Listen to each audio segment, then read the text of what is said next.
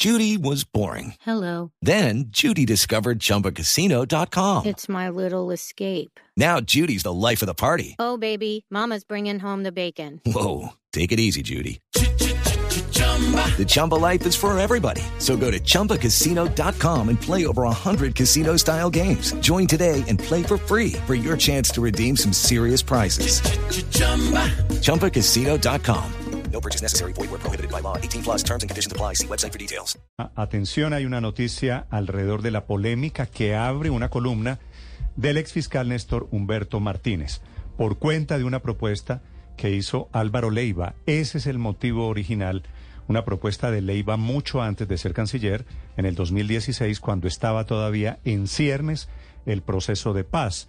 Dice Néstor Humberto Martínez en su columna del periódico El Tiempo que Leiva propuso una amnistía de por lo menos el 70% de la fortuna que tenían los señores de las FARC en ese momento y apareció el documento que le entregó Leiva a quien era fiscal en ese momento. Ricardo Espín. Sí, señor Néstor, es un documento que, según el exfiscal Néstor Humberto Martínez, el entonces eh, exministro, entonces asesor de las FARC, Álvaro Leiva, les entregó no solamente a él, que era fiscal general de la Nación, sino también al entonces ministro de Defensa, Luis Carlos Villegas muy pocos días antes del plebiscito por la paz en el año 2016, antes del 2 de octubre, cuando ganó el no en las urnas.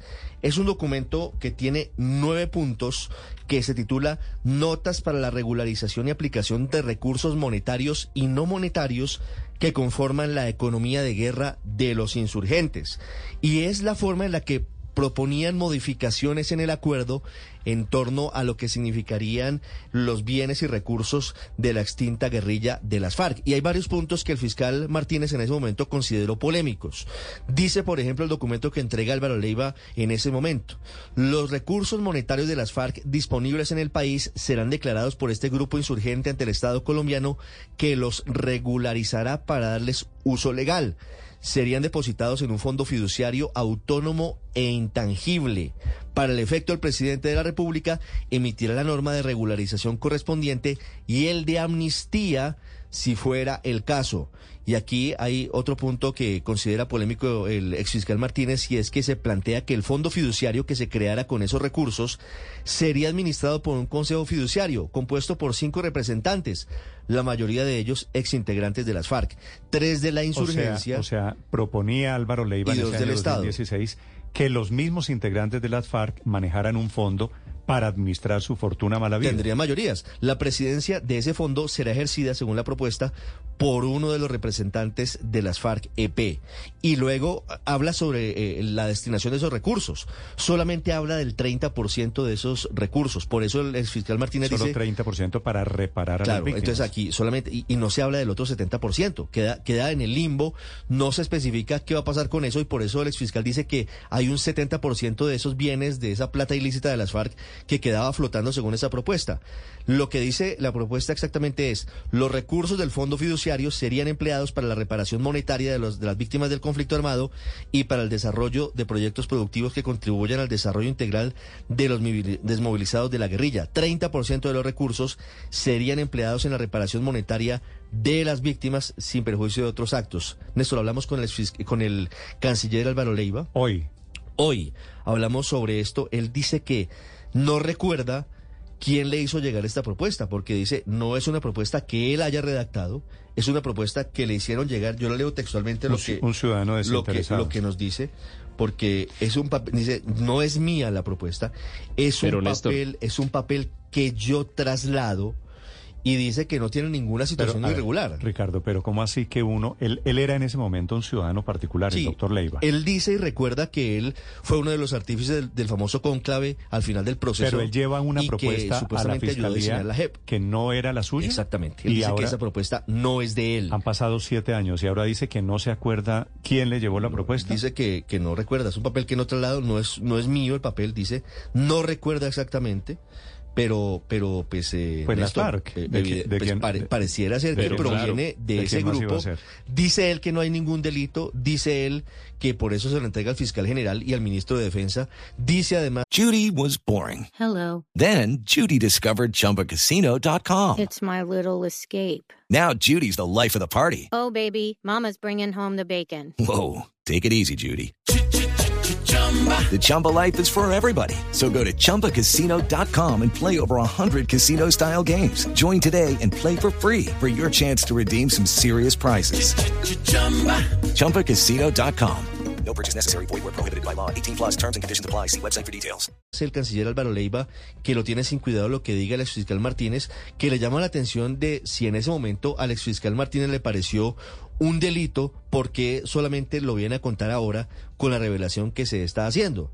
En cualquier caso, Néstor, sí eh, se generan interrogantes sobre esto. Al final dice, mire, el tema de los bienes de las FARC se determinó a través del gobierno del expresidente Santos por un decreto firmado por el entonces ministro y consejero Rafael Parto. Él insiste mucho en Pero, que esas Néstor. propuestas no son de él, pero existen y Lo que- confirma lo la que veracidad hay- del documento. Lo que hay en medio de esta controversia es qué tan cercano era Álvaro Leiva a las FARC. Claro, claro, Néstor, es que mire, toda esta, toda esta controversia ha revivido todos esos, todas esas especulaciones que, que vienen de hace, yo creo que desde los años 80, Néstor. He oído yo decir o, especular acerca de una posible cercanía de Álvaro Leiva con las FARC. Varias veces se ha dicho, cosa que pues hay que decirlo, a mí no me consta, que él habría, que él habría servido como una especie de de, de cabildero de las, de las FARC en varias ocasiones en la historia de Colombia frente al Estado, frente a los procesos de paz, etcétera.